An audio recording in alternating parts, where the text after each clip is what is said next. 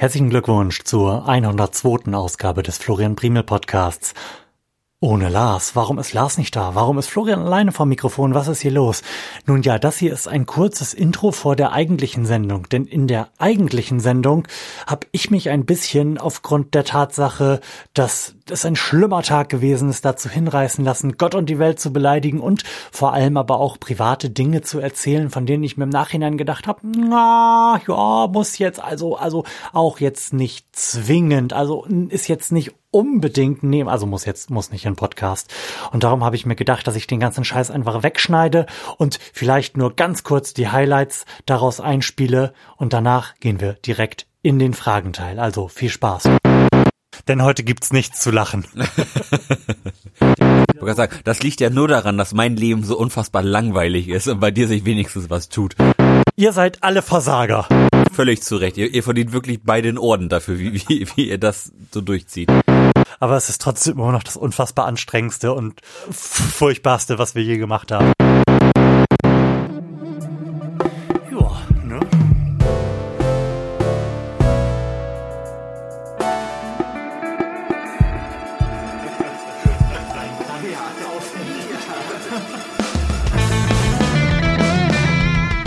Dann willst du direkt eine, eine Frage stellen? Wenn, wenn du nicht noch etwas Beklagenswertes aus deinem Leben zu erzählen hast. Oder, oder vielleicht noch was Erfreuliches. Ich könnte noch was Beklagenswertes erzählen. Denn auch wenn wir in der nächsten Sendung erst in aller Ausführlichkeit darüber äh, ähm, sprechen werden, wie es ist, Stammzellen zu spenden, ähm, wird man danach von der DKMS mit Telefonaten und Briefen bombardiert, in denen einem erzählt wird, dass man ein Held ist. Und es geht mir so unglaublich auf den Sack. Wirklich, Lass dich doch Brief, mal ein bisschen feiern. Ich habe heute einen Brief bekommen, der beginnt mit sehr geehrter Herr Primel, Sie sind ein Held, Ausrufezeichen. Sorry, ich, da bin, da bin ich komplett raus. Aber ich, ich Außerdem tut mir mein Fuß weh, wo wir schon dabei sind. Das habe ich nämlich auch, seit ich Stammzellen gespendet habe. Ich will immer eine, eine irgendwie eine andere Formulierung benutzen, weil ich denke, man kann das trennen, weil ich Stamm gespendet habe Dings zählen, aber das funktioniert nicht. Das werde ich nicht tun. Ja. Ja, also ich habe da jetzt auch gerade mal kurz drüber nachgedacht über dieses Heldsein und also ich finde das glaube ich gut, dass sie das machen. Also dass man das, sag ich mal, wenn man das so ein bisschen abstrakter durchdenkt, dass man dann jetzt nicht per se der klassische Held ist, das ist schon klar, aber ich glaube viele viele andere freuen sich darüber und dass viele andere nehmen das glaube ich auch, um sich da irgendwie ihr Ego auf, aufzubauen und ach, ich, ich finde das gut und, und so macht man es ja auch ein bisschen populärer, finde ich, wenn man die, die es machen, als Helden abstempelt. Das jeder möchte eigentlich gerne ein Held sein und, und wenn sich ja, aber durch irgendwas heldenhaftes und nicht durch Warten. Ja, aber wenn wenn die, die schon ein DKMS-Held geworden sind, darüber sprechen, dass sie ein DKMS-Held geworden sind. DKMS-Held ist auch so geil. Ähm, dann, dann haben andere ja vielleicht auch Lust, ein DKMS-Held zu werden und melden sich an wenn es, wenn es nicht aus, ähm, aus Selbstlosigkeit ist, mhm. dann, dann vielleicht ähm, aus der Motivation heraus, ein, ein Held zu sein und sich profilieren zu können. Und ich finde beide Varianten völlig valide und okay. Mhm. Wenn, wenn am Ende da es dabei rumkommt, dass sich mehr Leute zum Weil der Zweck die Mittel heiligt. So ist es, genau. Mhm. Und das finde ich völlig okay und auch legitim und ich glaube, das ist auch das, worauf sowas abspielt. Also ich kann nur für mich sprechen und ich habe mich sowohl bei dem Telefonat mit dem Tenor als auch beim Öffnen dieses und Lesen dieses Briefs nicht besonders gut gefühlt, denn ich fand das unangemessen.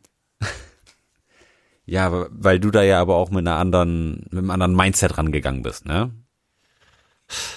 Ist jetzt nicht so, dass ich mir bewusst eingeredet hätte, kein Held zu sein. Das war mir wohl schon auch so bewusst, aber, aber sei es drum. Ja, ja, ja, aber das ist halt die Sache, ne? Also viel, viele andere sind da wahrscheinlich wahnsinnig stolz drauf, mhm. das, das gemacht ja, zu haben und mhm. freuen sich ein zweites Loch in den Arsch, dass das, dass das geklappt hat und dass die jetzt wirklich jemandem das Leben retten können. Was du ja de facto auch getan hast. Du hast ja vermutlich jemandem das Leben mhm. gerettet. Und auch wenn dein Anteil daran sehr passiv war, ähm, ist das trotzdem was, auf das man stolz sein kann und was eine, was auch heldenhaft ist. Wenn man jemandem das Leben rettet, egal wie, ist das, finde ich, auch irgendwo heldenhaft. Auch wenn natürlich andere mit deinen Stammzellen noch etwas tun müssen, damit das äh, fertig wird, äh, ist ja schon, schon alleine deine deine Offenheit da, dafür, das zu spenden, schon, schon heldenhaft. Und ich finde das nicht, nicht verkehrt, das auch so zu sagen. Man, mu man muss das nicht, nicht klein spielen. Oder, oder, oder man muss es nicht kleiner machen, als es ist. Denn das ist schon etwas ziemlich Selbstloses. Man nimmt da ja durchaus schon relativ viel Leid auf, auf sich, um jemandem zu helfen. Und das tut, tut nicht jeder, würde vielleicht auch nicht jeder tun. Und das ist, glaube ich, schon was für eine besondere Art von Menschen, die sich da für andere, vor allem für ihnen unbekannte Leute so aufopfern. Das ist heldenhaft. Ja, solange wir das nicht einfach standardmäßig tun und eine Opt-out-Lösung dafür machen. Ja. Was äh, meine Variante wäre, das Problem anzugehen. Dann muss auch keiner mehr ein Held sein. Wie bei Dann gibt es, dann gibt es nämlich nur noch die normalen Menschen, die alle typisiert sind und die Arschlöcher. ja, wie, wie bei Organspenden, was auch eine Opt-out-Lösung sein ja. müsste. Exakt. Und Stammzellenspenden ist ja nun auch wirklich der viel, viel weniger invasive Eingriff im Vergleich zu einer, zu einer Organspende, die man tätigt, wenn man tot ist. Ja. Und daher, dass wir an der Stelle irgendwie keine Opt-out-Lösung haben, ich weiß, warum wir die nicht haben. Einfach, weil wir dann alle genetisch typisiert sind. Ähm, aber dafür fehlt mir auch irgendwie das Verständnis. Ja. Lars, willst du uns jetzt eine Frage stellen? Ja, ja, unheimlich gerne. ähm, so, der, mal den Fanta-Rachen hier freiblasen. Ähm, oh Gott, die belegte Stimme gerade hier. Ähm, wie lange sollte man gefrorenes Rindfleisch höchstens im Gefrierschrank aufbewahren, bevor es zu alt für den Verzehr ist? Auch wenn mir mehrfach das Gegenteil davon erklärt worden ist in meinem Leben, gehöre ich ja zu den Leuten, die aus irgendeinem Grund der Theorie anhängen, dass wenn etwas gefrorenes ist, bis zum Ende aller Tage haltbar ist. Ja. Also ausreichend gefroren. Ja, mh, ich, Wieder besseren Wissens wohlgemerkt. Ja, ja, ich, ich bin da irgendwie bei dir. Das ist auch, auch so was, was ich au- aus meiner Kindheit ir- irgendwie noch drin hab oder auch so undefiniert lange gefrorene Dinge einfach aufgetaut und gegessen. Und Ohne auch nur darüber nachzudenken. ja, wie, wie alt das ist. Meine, meine Eltern haben in aller Regel die Dinge aus den Verpackungen herausgenommen, auf denen Mindesthaltbarkeitsdaten stehen, in irgendwelche Tupperdosen oder Gefrierbeutel getan und dann einfach die nächsten zwölf Jahre irgendwo tief unten in der Gefriertruhe verbuddelt. Ja, und dann hat man vermutlich irgendwelche Tiefkühlpizzen von 1982 gegessen. So in etwa. Genau so war's, ja. Ja.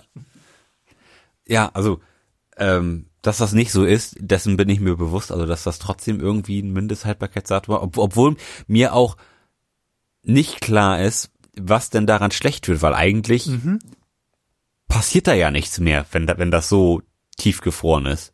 Also, die Frage ist natürlich, wie tief, aber so ein so normaler Froster hat ja irgendwie minus 18 Grad. Das ist schon ziemlich kalt. Ähm, aber ich glaube, um jetzt mal eine realistische Zahl zu sagen, würde ich irgendwie ein Jahr sagen. Also ich glaube, ein Jahr kann, kannst du das Rindfleisch problemlos einfrieren. Ist, glaube ich, auch noch eine Frage, wie man es einfriert. Ob, ob da noch viel Luft drin ist, dann bilden sich ja irgendwie noch Eiskristalle, die dann auch die, die, die Fleischstruktur ja angreifen. Und ich glaube, Aber da steht ja nur, wie lange es haltbar ist und nicht, wie lange es noch ganz geil schmeckt. Äh, bevor es zu alt für den Verzehr ist. Alt für den Verzehr. Oh, das natürlich, das ist natürlich noch mal was anderes. Äh, das, das Aber- zu alt für den Verzehr bewegt sich ja auf einer Genussebene. Ich wollte gerade sagen, ich kann so, ich kann das Allermeiste verzehren, ohne dabei Genuss zu empfinden. Ich gehöre jetzt nicht zum Publikum, aber ich vermute, dass das Dschungelcamp genau das des Öfteren schon bewiesen hat. Also, Und wenn ich, und ich erinnere mich auch ähm, an eine äh, irgendein Monitor oder sowas, irgendeine komische Sendung im öffentlich-rechtlichen, bei der sie auch ewig abgelaufene, aber ausreichend marinierte Steaks genommen haben und die dann einfach nur scharf genug angebraten haben und das hat einfach niemand gemerkt. ja. Ja, da, darum ist, ist Dafür dieses, wurde die Marinade ja quasi erfunden. ich wollte gerade sagen, da, dafür ist dieses fiese marinierte Mhm. Fleisch aus dem Supermarkt ja auch da. ja. Ähm, ja, also, also ein Jahr, glaube ich, kannst, kannst du machen bei, bei Rindfleisch. Vielleicht sogar, vielleicht so ein bisschen, vielleicht sogar zwei Jahre. Bis, bis sich irgendwie da die Fleischstruktur vermutlich so durchsetzt hat, dass das irgendwie nicht mehr lecker ist. Es, es hängt ja bestimmt auch irgendwie davon ab, welche Art Rindfleisch, oder? Mm, sicherlich. Wenn du jetzt irgendwas Abgehangenes, was eh schon relativ trocken ist, nimmst und einfrierst, dann wird das bestimmt länger haltbar sein, als wenn du so ein blutiges Steak einfrierst, oder? Ja, ja. Also ich weiß das aus meiner persönlichen Erfahrung. Wie, als ich noch zu Hause gewohnt habe, bin ich mit meinem Vater ähm, relativ regelmäßig in die Metro gefahren und da gab's immer ein ganz tolles Rindfleisch zu kaufen, mhm. wo man dann äh, mal kiloweise das, äh, das Steak und das Filet gekauft hat. Und da haben wir das zuerst so gemacht, dass wir das in, in Gefrierbeutel gepackt haben und dann eingefroren haben. Mhm. Ähm, und da war es dann so, dass das dann schon nach ein paar Wochen irgendwie nicht mehr, nicht mehr so geil war, wie, wie es frisch war. Dann sind wir da, darauf um, umgestiegen, das zuerst einzuvakuumieren, mhm. so dass da sich nicht so viele Eiskristalle bilden. Und dann war es immer praktisch genauso lecker. Ah, okay. Weil meine Frage wäre jetzt gewesen, ob das nach ein paar Wochen passiert oder ob das wenn es einmal eingefroren gewesen ist, einfach nicht mehr so geil ist. Nee, also das ist ein, ein Prozess, der, glaube ich, auch in Abhängigkeit von Zeit passiert. Hm. Möchten wir einfach ein Ja antworten auf diese Frage? Ja, also, also ich, ich würde sagen, alles darunter ist zu kurz. Oder? Also ein Jahr kannst du doch eigentlich alles ein. Wie gesagt, ich habe da überhaupt gar kein Gefühl für. Meine Antwort ist 24 Jahre. Gut, dann drehe ich mal um. Und es ist, wenn das Fleisch. Circa 20 Minuten. Wenn das Fleisch beim Einfrieren frisch war, hält es sich bis zu einem Jahr. Hm. Derbe performt. Äh, die, weil, ich wollte gerade sagen, die frische Komponente haben, haben wir gar nicht berücksichtigt, aber das, hat, das hattest du ja gesagt, wenn das irgendwie schon ein, ein abgehangenes Stück ist oder ein, oder, ein Schinken, ich habe eigentlich das Gegenteil behauptet, ein, dass ein weniger frisches, genau, ein Schinken, also ein, ein trockeneres Produkt länger haltbar sein dürfte. Ja, genau, das, das meine ich auch. Aber die Antwort impliziert ja, dass etwas besonders Frisches besonders lange haltbar ist. Das will ich nicht sagen. Wenn das Fleisch beim Einführen frisch war, ist es bis zu einem Jahr haltbar. Das könnte auch heißen, in Klammern, wenn es nicht frisch war, dann ist es doch länger haltbar. ja, also da, da, kann ich jetzt nicht herauslesen, dass das jetzt besonders. Äh okay, je frischer, desto weniger lange haltbar. Ja. Moment. Tja. Tja. Äh, Willst noch eine? Sicher. Sicher. Ähm, warum zieht es Fliegen zum Licht? Zieht es nicht irgendwie alle Insekten zum Licht? Ja, und hat das nicht vermutlich was mit Wärme zu tun? Würde ich jetzt sagen. Irgendwie schwirrt bei mir gerade im Kopf herum, dass die, dass Insekten sich eigentlich, wenn sie draußen rumfliegen, irgendwie am Mond orientieren, weil das die einzige, weil das so in der Natur die einzige Lichtquelle in der Nacht ist. Ja und die darum alle äh, tierisch irritiert sind, wenn auf einmal noch eine andere Lichtquelle da ist und dann einfach dahin fliegen. Aber wo, wohin fliegen sie denn, wenn sie auf den Mond zufliegen? Zum Mond? Das heißt, wa warum heißt denn das sonst Peterchens Mondfahrt? Das heißt doch nicht Peterchens Fahrt zur nächsten Lampe. Ja, also, weil, weil du sagst, sie, sie orientieren sich daran. Sie, sie, müsst, sie müssten ja ein Ziel haben, wenn sie sich an irgendetwas orientieren. Mhm. Sonst hat das ganze Orientieren ja keinen Sinn. Also, das stimmt natürlich. also, ich habe ich hab jetzt noch nie von, von der großen Mückenwanderung 2004 gehört, die irgendwie über Italien nach Kenia ziehen, um da zu überwintern. Apropos die große Mückenwanderung. Ist es bei euch im Garten auch so schlimm? Jetzt schon? Nein. Nein? Nein. Also durch unseren Garten marodieren bereits seit es das letzte Mal im Januar gefroren hat, Mückenschwärme. Oh Gott, das ist ja fürchterlich. Ja, ich, ich sehe das immer vom Fenster aus und überlege dann, ob ich nicht so in so einer Art jugendlichen Leichtsinn einfach nochmal so einen äh, Haarspray-Flammenwerfer reaktiviere und damit so ein bisschen durch den Garten ziehe. Einfach weil ich denke, dass es ein wahnwitziges Feuerwerk geben wird. also, das ist wirklich schlimm. Also vielleicht sind das auch einfach keine, keine Stechmücken, sondern einfach nur irgendwie so Gewitterfliegenartiges Gefiechens. Ja. Aber da sind Schwärme. Also wirklich, Schwärme. Du bist ja hier auf dem Land. Ne? Ja, gut, das stimmt auch wieder. Das ist Aber, wahrscheinlich so. aber ich bin ja schon länger hier auf dem Land und früher war das nicht so. Früher gab's das nur in lauen Sommernächten. Hm. Jetzt sieht es im Januar draußen aus wie einer, in einer lauen Sommernacht im Jahre 1989. Wobei wir auch sagen müssen, wir haben gerade einen wahnsinnig warmen Februar hinter uns, ne? Also vorgestern oder gestern, als ich nach Hause gefahren bin, nee, vorgestern war es, als ich nach Hause gefahren bin, habe ich mein Auto angemacht und auf dem Thermometer stand original 21 Grad Celsius. Also wir wären nicht dieser Podcast, wenn wir uns da jetzt ausschwänglich drüber freuen würden, ne? Das ist Ist schon, jetzt schon auch nicht so gut. nee, also das im Februar, Mhm. Das ist, das ist total krank. Also so warm. Ich habe gestern schon daran gedacht, ach eigentlich kannst du was zum Grillen holen. Ja, zu den großen Vorteilen des Klimawandels gehört es natürlich, dass man äh, ganzjährig grillen kann in wenigen Jahren. das ist ich habe mir nicht schön. umsonst einen Weber-Grill gekauft. Ähm, ich habe gerade bemerkenswerterweise das erste Mal von ähm, Plänen zu einer Klimasteuer gelesen, die gerade von diversen, auch größeren Institutionen ventiliert wird, unter anderem auch von der OECD. Und das ist eine, wie ich finde, krass charmante Idee. Eine, wie wir das auch schon mal angesprochen haben, eine ähm, Steuer auf CO2 in grundsätzlich allen Produkten. Ja. Ähm, aber die Lenkungswirkung soll diese Steuer halt dadurch entfalten, dass sie äh, vollständig wieder zurück an die Bürger gegeben wird. Sie wird also erhoben, Ja. wird dann an die Bürger zurückgegeben und zwar pro Kopf. Jeder bekommt das Gleiche aus den Einnahmen dieser Steuer zurück. Was dazu führt, dass Leute, die relativ äh, CO2-neutral leben, dadurch Einnahmen generieren, weil sie mehr zurückbekommen, als sie halt an Steuern ausgegeben haben. Ah. Ja, Leute mit ja, großem Ja. CO2-Abdruck halt einfach viel Steuern zahlen und am Ende halt ihre 100 Euro zurückbekommen. Und 2000 gezahlt. So ungefähr. Ja. Finde ich gar nicht schlecht. Also wer es jetzt nicht so gut findet, ist zum Beispiel Peter Altmaier. Ja, der findet sowieso sehr Das steht nämlich nicht im Koalitionsvertrag. Ja, eigentlich eine ganz smarte Geschichte. Ne? Ja, finde ich gut. Also de, die einzigen, der einzige Pferdefuß, den man da jetzt mit Böswilligkeit äh, dran binden kann, ist natürlich, dass sich dadurch das äh, Kinderkriegen noch mehr lohnt, ne? Wenn das pro Kopf ausgeschüttet wird. Mhm. Aber hey, ich glaube, damit können wir gerade noch um. Ja, gerade so. ähm, apropos Kinderkriegen. Das kann ich nicht empfehlen.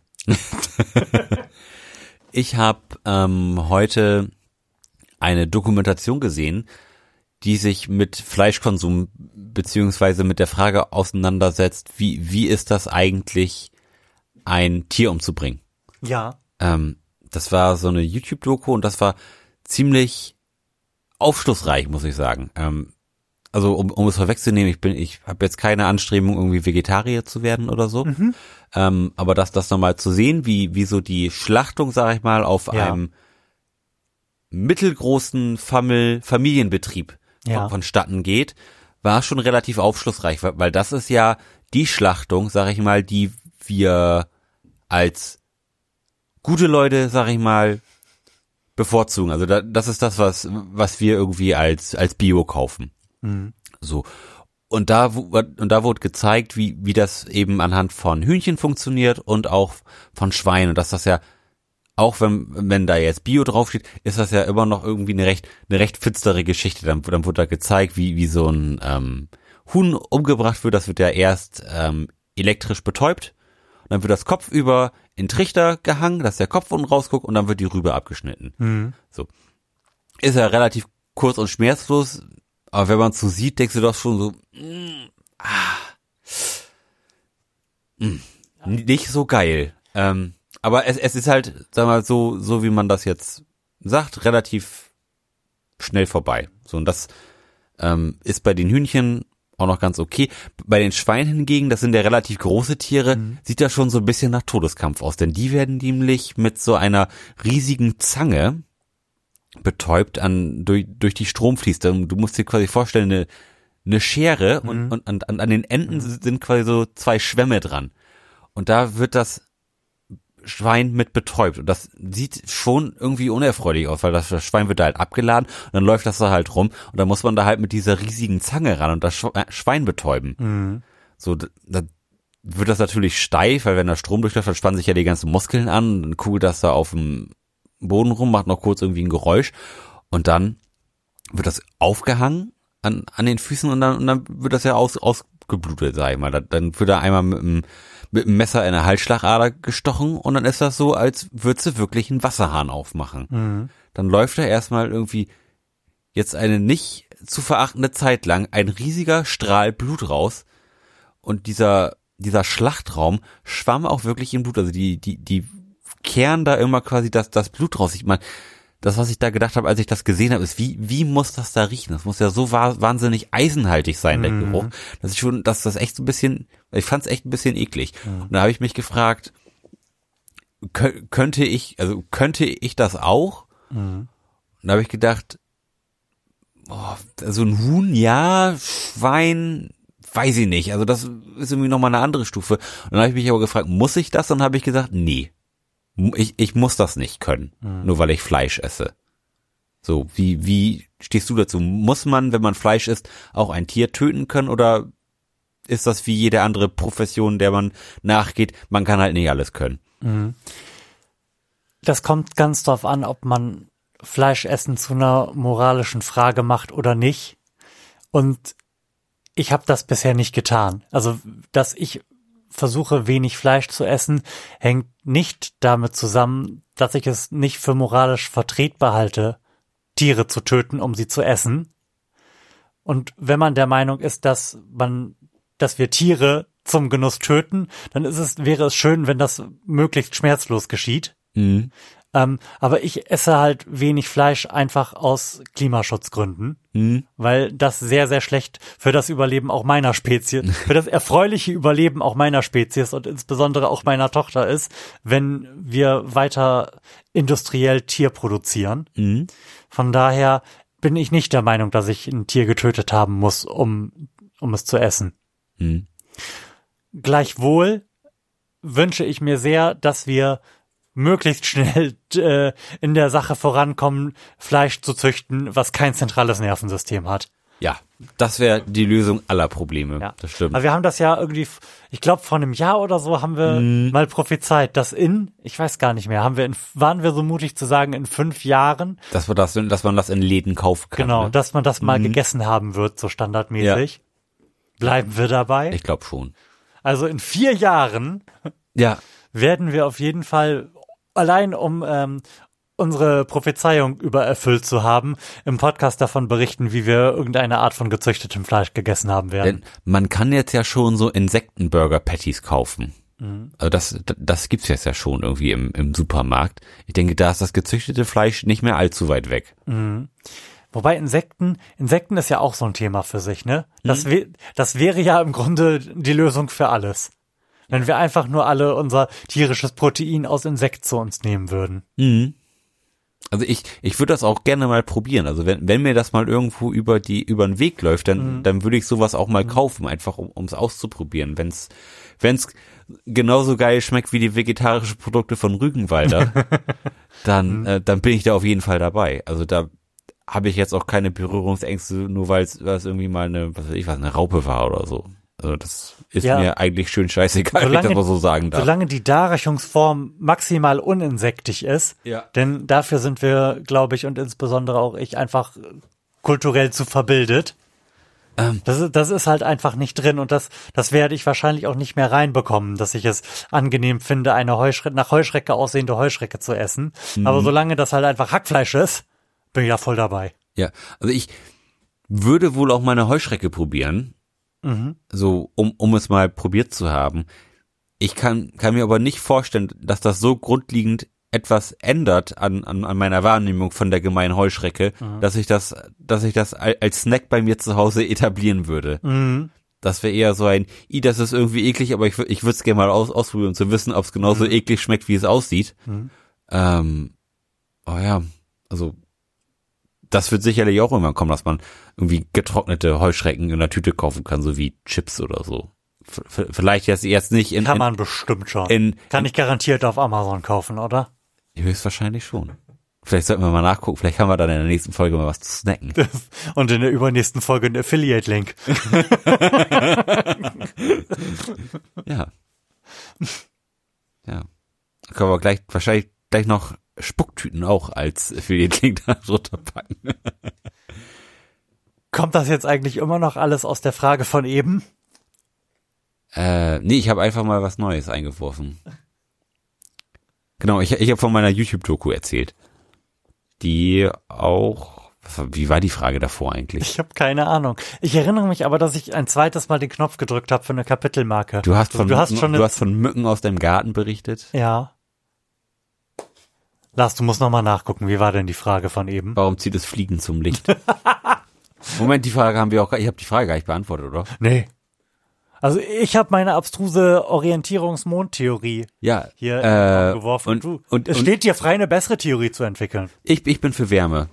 Ähm, Wärme. Ich, ich denke, sie, die gehen zum Licht in, in der Hoffnung, dass, dass es da warm ist. Ah, in der Weil- Hoffnung, also sie werden nicht von Wärme angezogen, sondern schon von Licht. Von, aber von Licht in, in der Hoffnung, dass, dass es da warm ist, damit sie nicht so viel Energie aufwenden müssen, Mhm. um sich warm zu halten. okay.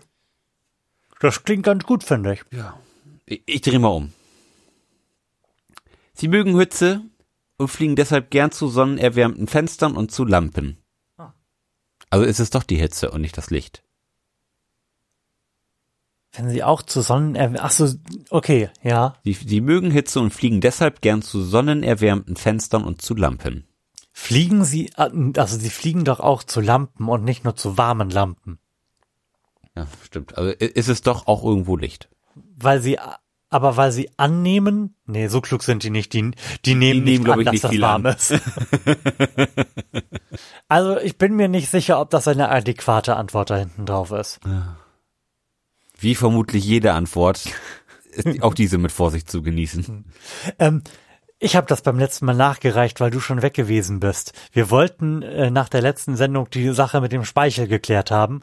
Und Ja. tatsächlich produziert man irgendwie 0,7 bis 1,6 Liter Speichel am Tag. Respekt. Mhm, habe ich auch gedacht. Und man, man schluckt ja aber auch relativ viel Speichel runter, wenn, wenn man mal drauf achtet. Ne? Mhm. Macht da vielleicht durchaus hinkommen. Hätten wir nicht gedacht. Nee, Lars, hast noch eine Frage? aber sicher. Äh, hab ich denn hier? Äh, äh, ähm. Wie erfolgt der Toilettenbesuch eines Astronauten in einem Raumfahrzeug?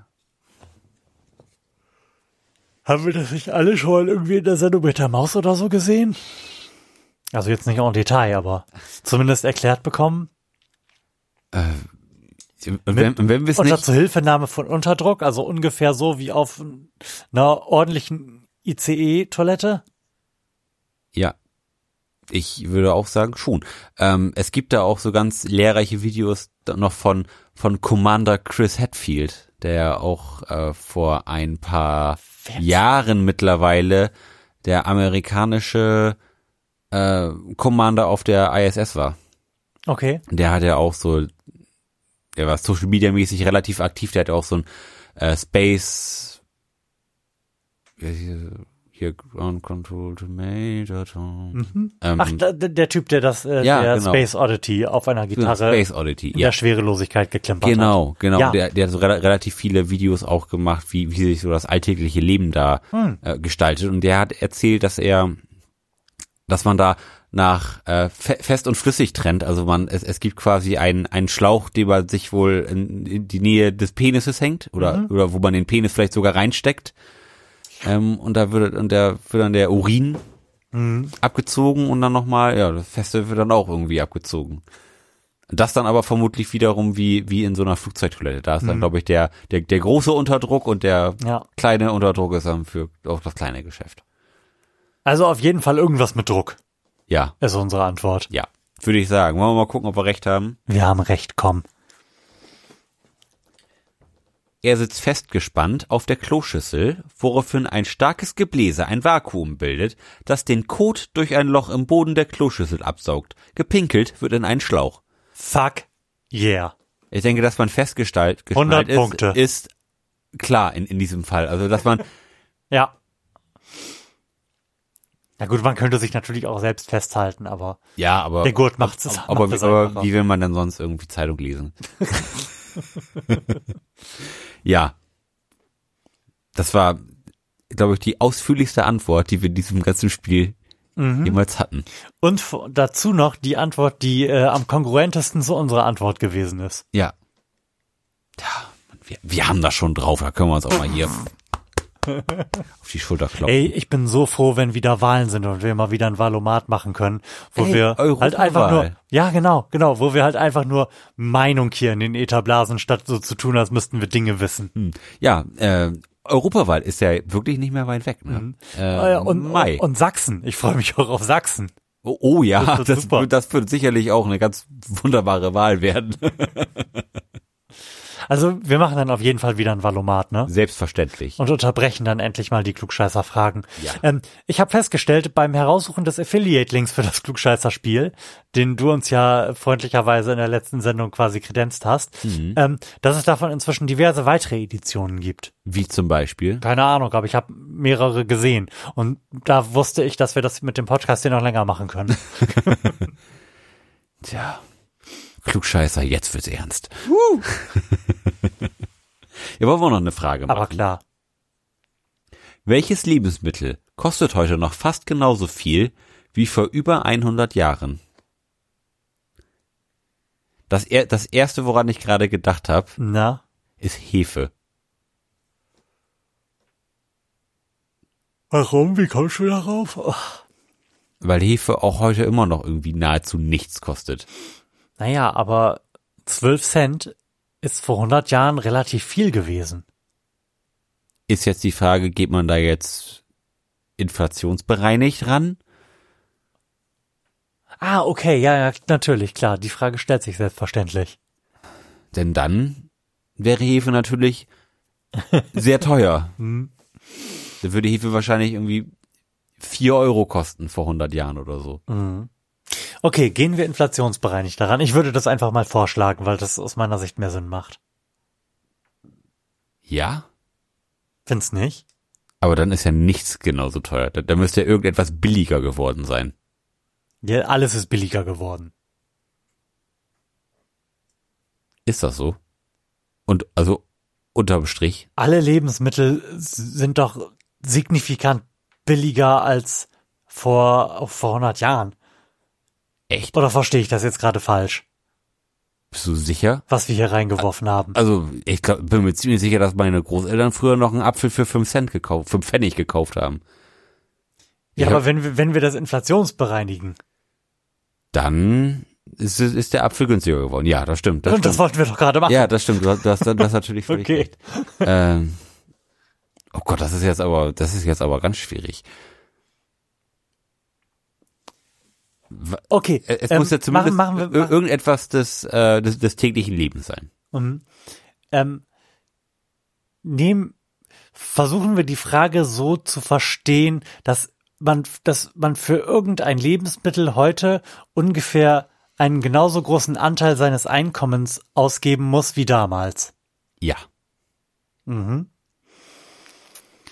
Wir wissen aber, dass man für Lebensmittel heute prozentual viel, viel weniger ausgibt als vor 100 Jahren.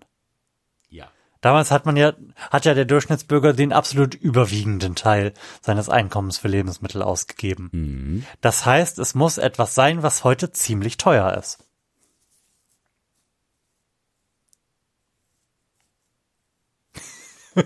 Kannst du mir soweit Ja. folgen? Ja. Ich kann mir nicht vorstellen, da, da, dass diese Denke bei, bei den Klugscheißern stattfindet. ähm, Ja, aber anders macht die Frage keinen Sinn. Ansonsten sind wir wieder am Anfang bei der Hefe. Ansonsten, das, das, das gab, war ja, waren ja sogar andere Währungen damals. mh, Ansonsten können wir nicht überlegen, ob die damals auch 12 Cent gekostet hat. ähm, Nur diese Überlegung, nur diese Überlegung zugrunde legend macht die Frage Sinn. ja, dann muss, es- da- dann muss es ja etwas ein e- etwas sein, was es zumindest schon 100 Jahre gibt. Vanille. und was auch in seiner Herstellung vermutlich Vanille. nahezu unverändert ist. Meine Antwort ist Vanille. Klingt jetzt gar nicht schlecht. Das, das ist ja auch ein, ein Importgut, sehe ich das richtig? Mhm. Und ich glaube, das hat man vor 100 Jahren Schon benutzt. Und das ja, war, da, aber da, in sehr geringen Mengen nur. ja. Das wurde verkauft wie Crack. Ey, willst Vanille? Oder, oder hast du was Besseres? Nee. Du könntest Nee. natürlich jetzt immer noch Hefe sagen. Ich bin, ich bin auch immer noch bei Hefe. Irgendwie. Ohne einen besonderen Grund. Okay, wa was gibt's denn noch für Lebensmittel, die, Butter. die heute verhältnismäßig teuer sind? Butter. Butter fällt mir da ein, ist übrigens das klimaschädlichste Lebensmittel, was man kaufen kann. Echt? Ja. Ich habe da gerade kein Hintergrundwissen für, aber es hat eine Tabelle weit angeführt, die ich gesehen habe. Okay. Ja, gut, ist, ist ein tierisches Produkt, ist irgendwie verdichtetes tierisches Fett. Da muss halt, da muss halt erstmal nicht nur ein Tier für züchten und töten und verarbeiten, sondern dann da auch noch, du isst dann nicht nur das Fleisch, sondern hast ja noch eine weitere Iterationsstufe dazwischen. Ja, das stimmt. Ja, Butter. Also Butter, Leute, nicht mehr Butter essen. Die Butter ist, Butter ist auch einfach nicht gesund. Richtig. Also schön, Und ich finde schön auch- so eine Margarine, da kannst du Ja. auch nichts gegen sagen. Ja. Und ich finde auch diesen viel gerühmten Buttergeschmack eigentlich nichts besonders Geiles. Ich, ich finde, das ist nichts, was Margarine nicht ähnlich Mhm. gut kann. ja. Und wenn man jetzt sein Brot sowieso nicht mit nur Butter isst, Ja. finde ich, ist der geschmackliche Vorteil auch absolut zu vernachlässigen. Ja. Und, und wer sowieso viel Butter auf sein Brot nimmt, ist sowieso ein perverses Schwein. Und stirbt früher. ja. Ja. Mein, wo wir gerade beim Butter sind. Ähm, meine Freundin war, war mit ihrer Cousine bei ihrer Großmutter und die hat Pfannkuchen gemacht und dann gehen sie in der Küche, weil sie dir ein bisschen Gesellschaft le leisten wollten. Und die kommen ja noch aus, aus so einer Generation, da war, fr früher war Butter ja wohl der heiße Scheiß, sag ich mal. Also da war so, so nach dem Krieg und so, Butter war ja immer was Besonderes. Und die hat pro, pro Pfannkuchen irgendwie so ein, so ein Viertelstück Butter reingetan. Also die, hat, die, hat, die hat den Pfannkuchen praktisch frittiert. Und das, das, ist, das kann man sich gar nicht vorstellen. Also ich, also ich kann mir das nicht vorstellen, ein so, so viel Butter für irgendetwas zu benutzen. Aber das ist auch so ein kompletter Generationsschnitt ir- irgendwie. Total abgefahren. Zum Beispiel meine Großmutter, die, die macht da, macht Fleisch auch noch so mit Butterschmalz und so. Ich habe in meinem ganzen Leben noch nicht einmal Butterschmalz gekauft, zum Beispiel. Und doch in Butterschmalz habe ich schon Sachen angebraten, wenn man irgendwie so Krustenbraten oder sowas herstellen will. Aber das letzte Mal, dass ich das gekauft habe, ist auch weit mehr als ein Jahr her. Mhm. Da gibt's ja mittlerweile so tolle Produkte von Rama ist zum Braten und so. Das ist ja alles gesünder und, und macht, macht nicht die Adern so dicht. Ja, aber, aber wo du sagst, äh, diesen Generationen-Gap, der ist mir da auch sehr gegenwärtig. Ich habe meine Oma, Gott hab sie selig im Ohr, ähm, wie sie bei diversen Gerichten, die sie uns kredenzt hat, stolz erzählt hat, dass sie das mit guter Butter gemacht hätte. Ja. ja, das stimmt. Das stimmt. Aber ist deswegen deine Antwort Butter? Butter ist ja nicht teuer. Nee, meine Antwort ist Hefe. Deine Antwort ist Hefe. Okay, meine Antwort ist Vanille, deine Antwort ist Hefe. Was ist die definitiv falsche Antwort auf der Klugscheißer-Frage? Fünf. Salz. Salz. Salz. Dann verstehen die Leute diese Dann Frage ist- dann- dann ist- dann komplett ist umgekehrt nicht- als wir. Nicht inflationsbereinigt, auf jeden Fall. Salz war damals ein relativ teures Gut und ist ja jetzt quasi günstiger als Sand. Ja, stimmt. ja. Vielleicht, vielleicht machst du für Hermine auch irgendwann einen Salzkasten. Also ich, ich glaube, selbst wenn ich, wenn ich mein gesamtes Auto voll mit Salzpackungen tun würde, würde ich mit weniger als 50 Euro auskommen, oder? Was, was kostet ein Kilo Salz? 50 Cent oder so, ne? Das, so teuer ist das nicht. Ich glaube, man, bewegt sich da schon an der 50 Cent Grenze. Echt? Ja, ich glaube schon. Also so ein Kilo, so, so, ein großes. Ah gut, so ein Kilo ist viel, das ist nicht so eine kleine Packung. Ich habe jetzt Nee. diese, ich weiß gar nicht, wie groß die sind, diese auf jeden Fall handlichen, quasi streubaren Ja. äh, Verpackungen. Also und die In liegen dunkelblau. irgendwie bei 19 Cent oder sowas. Ja, ja. Aber ich glaube, ein Kilo irgendwie 50 Cent oder so. Mhm. Also, das ist das wahnsinnig günstig. Ich, ich glaube, wir kaufen alle zwei Jahre einmal Salz oder so. Ja. So, so ein Kilo. Aber ich frage mich sowieso bei ganz vielen Lebensmitteln, wie die so günstig sein können. Allen voran frage ich mich das bei Kartoffeln. Kartoffeln sind ja quasi nur teuer, wenn man sie in ähm, Packungs in äh, kauft, die man auch verzehren kann. Also wenn man irgendwie so ein Kilo Kartoffeln kauft, dann bist du irgendwie Ja. bei zwei Euro dabei. Du kannst aber auch einfach so einen riesigen fünf So- Kilo so Sack 10 kaufen. Kilo Sack kaufen. Ja, meinetwegen auch 4 ein 10, Euro. genau. Ja.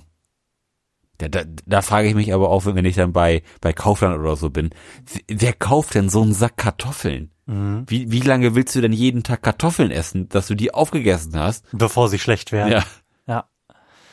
Wobei Kartoffeln, wenn man es richtig macht, sich ja relativ lange halten, ne? Wenn du die kühl und trocken lagerst und vor allem auf einem Gitter lagerst, sodass da kein Druck dran kommt, dann hält sich das echt relativ ewig. Auf einem Gitter. Ja, Also dann dürfen die, müssen die Kartoffeln ja aus dem Sack raus.